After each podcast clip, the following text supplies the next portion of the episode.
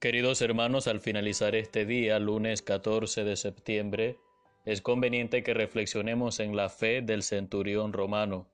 Aquel hombre fue favorecido por la mediación de los judíos, quienes pidieron en favor de su criado la sanación. Jesús se puso en camino a su casa, pero estando ya cerca recibió unos emisarios con este mensaje. Señor, no soy digno de que entres en mi casa, pero una palabra tuya bastará para que mi criado sane.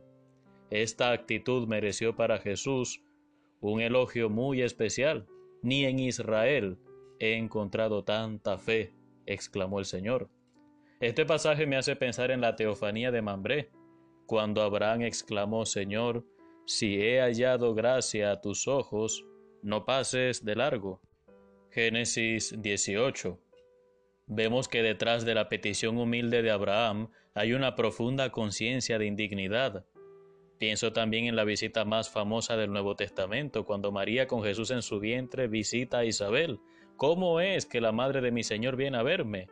De nuevo la visita es recibida con humildad y conciencia de indignidad. En este pasaje de hoy ocurre algo paradójico.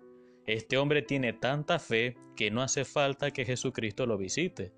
De tener menos fe, Jesús lo visitaba, pero su fe era tan grande que no hacía falta recibirlo en su hogar, porque igual que Abraham e Isabel, era consciente de su indignidad.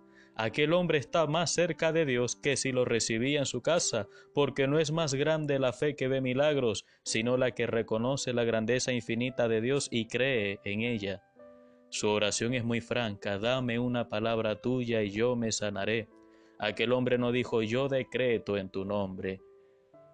Aquel hombre no dijo yo declaro sanidad. Tener dominio, control de lo sobrenatural, del poder de Dios, es una búsqueda más antigua que la historia misma.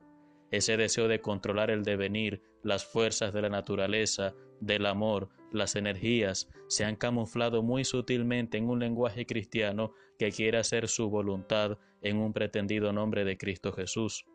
Una expresión muy clara de esto lo vemos en esa cadena que está involucrando a tantos incautos. Vas a recibir este lunes a las 10 y 10 de la noche la visita de unos ángeles. Aquellas personas sin darse cuenta hacen un rito esotérico y anticristiano. No han comprendido el Evangelio de hoy. No soy digno de que entres en mi casa.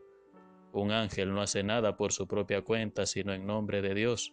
No nos dejemos engañar vamos a hacer en lugar de ese rito, esta humilde oración, Señor, no soy digno de que entres en mi casa, pero una palabra tuya bastará para sanarme.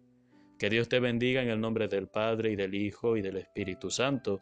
Soy el Padre Renzo Gotera desde la parroquia San Felipe Neri, Arquidiócesis de Maracaibo, Venezuela.